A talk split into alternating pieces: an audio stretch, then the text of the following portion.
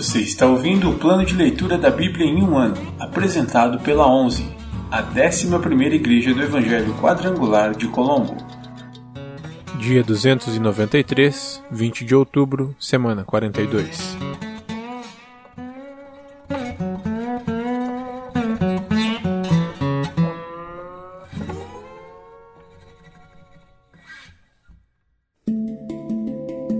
Novo Testamento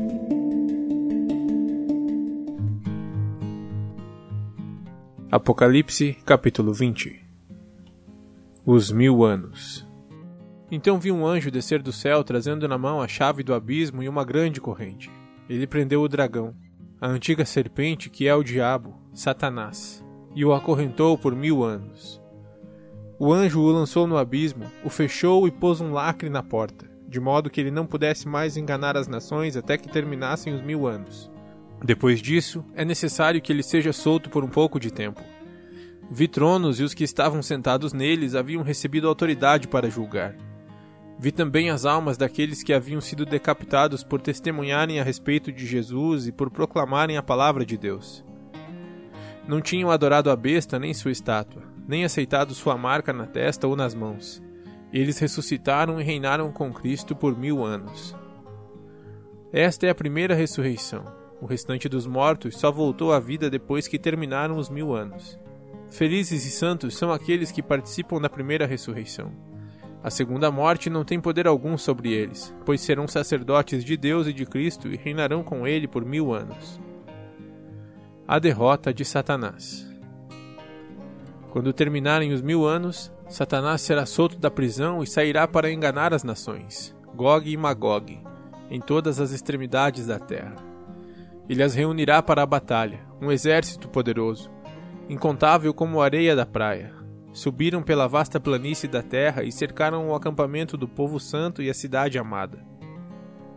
Mas fogo desceu do céu e os consumiu. O diabo, que os havia enganado, foi lançado no lago de fogo que arde com enxofre onde já estavam a besta e o falso profeta. Ali serão atormentados dia e noite, para todo sempre. O julgamento final. Vi um grande trono e aquele que estava sentado nele. A terra e o céu fugiram de sua presença, mas não encontraram lugar para se esconder. Vi os mortos, pequenos e grandes, em pé diante do trono de Deus, e foram abertos os livros, incluindo o livro da vida. Os mortos foram julgados segundo o que haviam feito, conforme o que estava registrado nos livros. O mar entregou seus mortos, e a morte e o mundo dos mortos também entregaram seus mortos. E todos foram julgados de acordo com seus atos. Então a morte e o mundo dos mortos foram lançados no lago de fogo. Esse lago de fogo é a segunda morte. E quem não tinha o nome registrado no livro da vida foi lançado no lago de fogo.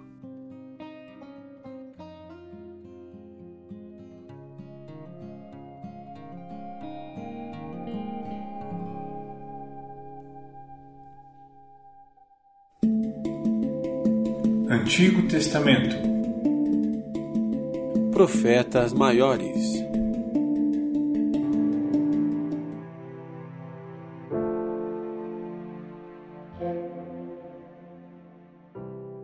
Livro de Isaías, capítulo 7 Mensagem para Acás.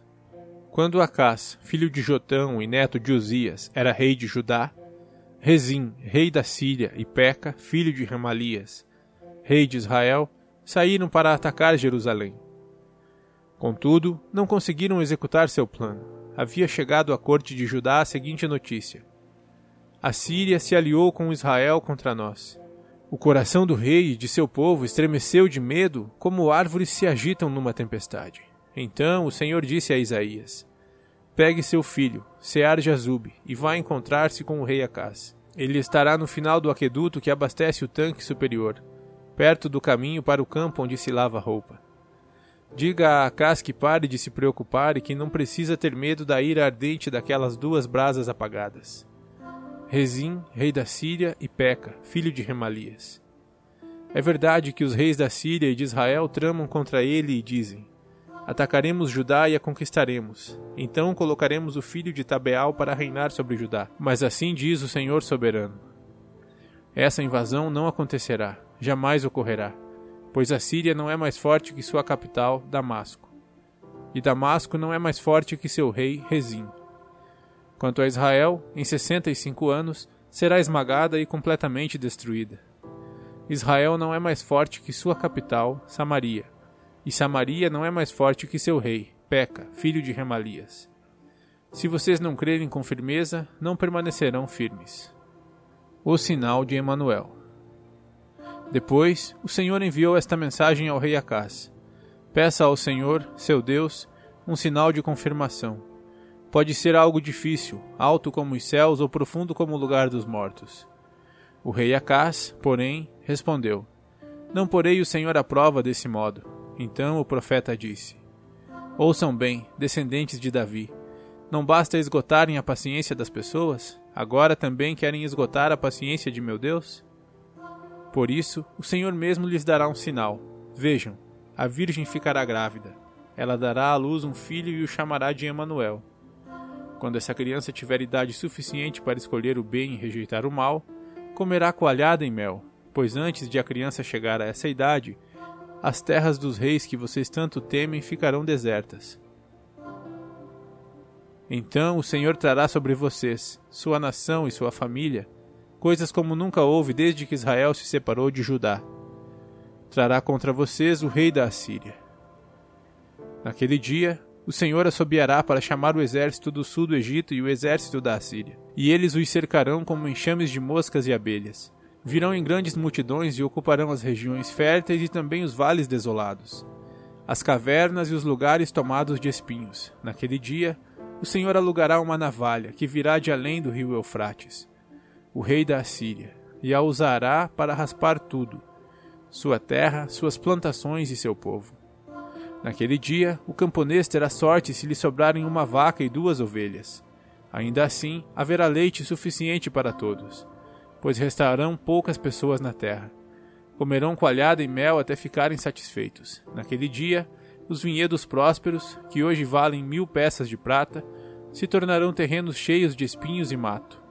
Toda a terra ficará coberta de espinhos e mato e será uma região de caça cheia de animais selvagens. Ninguém irá às encostas férteis das colinas, onde antes cresciam jardins, pois estarão tomadas de espinhos e mato. Ali bois e ovelhas pastarão. Livro de Isaías, capítulo 8 A futura invasão à Síria. Então o Senhor me disse: Faça uma grande placa e escreva de modo bem claro o seguinte nome: Maher Shalal Hashbaz. Pedi ao sacerdote Urias e a Zacarias, filho de Jeberequias, dois homens conhecidos por sua honestidade, que fossem testemunhas do que fiz. Então deitei-me com minha esposa, e ela ficou grávida e deu à luz um filho. E o Senhor disse: Dê-lhe o nome Maher Shalal Hashbaz, pois antes que esse menino tenha idade suficiente para dizer papai ou mamãe, o rei da Assíria levará embora os bens de Damasco e as riquezas de Samaria. Mais uma vez, o Senhor falou comigo e disse: Meu cuidado pelo povo de Judá é como as águas de Siloé, que fluem suavemente. Contudo, eles me rejeitaram e agora se alegram com o que acontecerá aos reis Rezim e Peca. Portanto, o Senhor fará vir sobre eles uma grande inundação do rio Eufrates, o rei da Assíria com toda a sua glória. A inundação fará transbordar todos os seus canais e cobrirá Judá até o pescoço. Abrirá as asas e submergirá sua terra de um extremo ao outro, ó Emanuel. Reúnam-se, nações, e fiquem aterrorizadas. Prestem atenção, todas as terras distantes. Preparem-se para a batalha, mas serão destruídas. Sim, preparem-se para a batalha, mas serão destruídas. Convoquem conselhos de guerra, mas de nada adiantará. Desenvolvam estratégias, mas não terão sucesso, pois Deus está conosco. Chamado para confiar no Senhor. O Senhor me advertiu firmemente de que não pensasse como todos os outros. Disse ele: Não chame tudo de conspiração como eles fazem. Não viva com medo do que eles temem. Considere o Senhor dos Exércitos santo em sua vida, e é a Ele que você deve temer. Ele é quem deve fazê-lo estremecer ele o manterá seguro. Mas, para Israel e Judá, ele será pedra de tropeço. Rocha que os faz cair. Para o povo de Jerusalém, será armadilha e laço. Muitos tropeçarão e cairão e nunca mais se levantarão. Serão presos no laço e capturados. Preserve os ensinamentos de Deus. Confie a lei àqueles que me seguem. Esperarei pelo Senhor, que se afastou dos descendentes de Jacó. Porei nele minha esperança.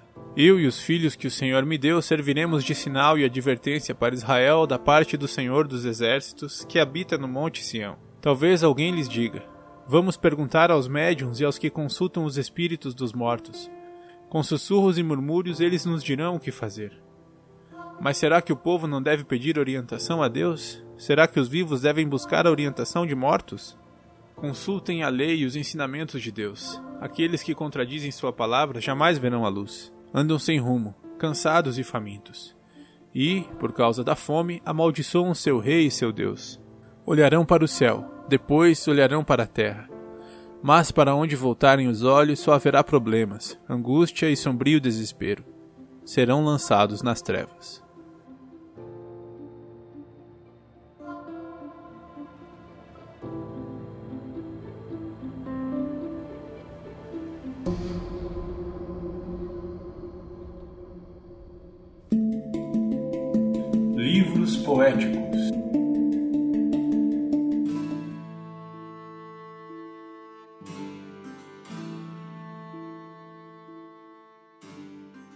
Livro de Salmos, capítulo 110 Salmo de Davi O Senhor disse ao meu Senhor: Sente-se no lugar de honra à minha direita, até que eu humilhe seus inimigos e os ponha debaixo de seus pés. O Senhor estenderá seu reino poderoso desde Sião. Você governará seus inimigos. Quando você for à guerra, seu povo servirá de livre vontade. Você está envolto em vestes santas, e sua força será renovada a cada dia, como o orvalho da manhã. O Senhor jurou e não voltará atrás. Você é sacerdote para sempre, segundo a ordem de Melquisedeque. O Senhor está à sua direita para protegê-lo. Esmagará muitos reis no dia de sua ira. Castigarás as nações e encherá suas terras de cadáveres. Esmagará cabeças por todo o mundo. Ele próprio, contudo, se refrescará em riachos ao longo do caminho. Ele será vitorioso.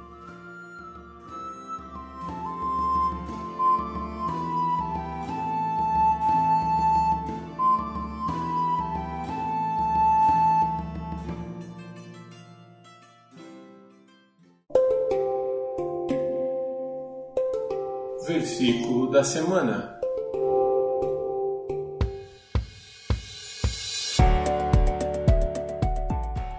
Porque um menino nos nasceu, um filho se nos deu, e o principado está sobre seus ombros, e se chamará o seu nome Maravilhoso, Conselheiro, Deus Forte, Pai da Eternidade, Príncipe da Paz. Isaías 9, 6 Porque um menino nos nasceu, um filho se nos deu, e o principado está sobre os seus ombros, e se chamará o seu nome Maravilhoso, Conselheiro, Deus Forte, Pai da Eternidade, Príncipe da Paz. Isaías 9, 6 Porque um menino nos nasceu, um filho se nos deu, e o principado está sobre seus ombros, e se chamará o seu nome Maravilhoso, Conselheiro, Deus Forte, Pai da Eternidade, Príncipe da Paz. Isaías 9, 6